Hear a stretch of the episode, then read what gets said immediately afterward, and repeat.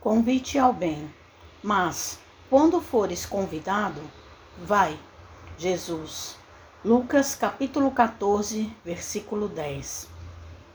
Em todas as épocas, o bem constitui a fonte divina, suscetível de fornecer-nos valores imortais.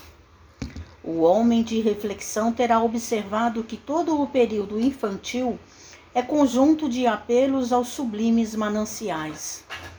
O convite sagrado é repetido anos a fio. Vem por intermédio dos amorosos pais humanos, dos mentores escolares, da leitura salutar, do sentimento religioso, dos amigos comuns.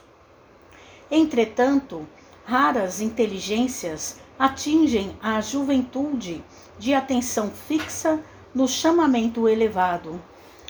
Quase toda a gente ouve as requisições da natureza inferior, olvidando deveres preciosos. Os apelos, todavia, continuam.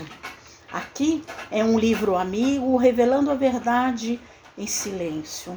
Ali é um companheiro generoso que insiste em favor das realidades luminosas da vida.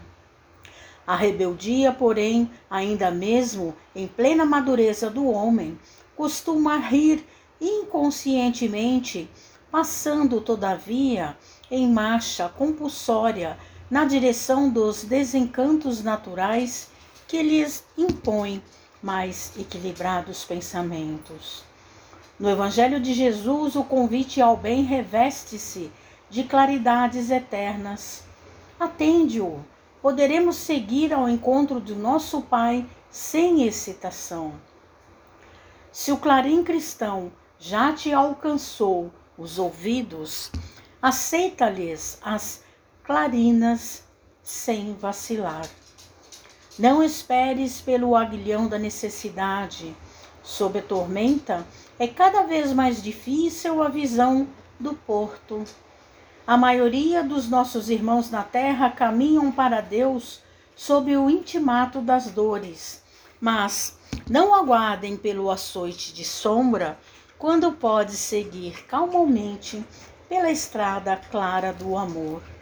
Mensagem de Emmanuel no livro Pão Nosso, Psicografia de Francisco Cândido Xavier.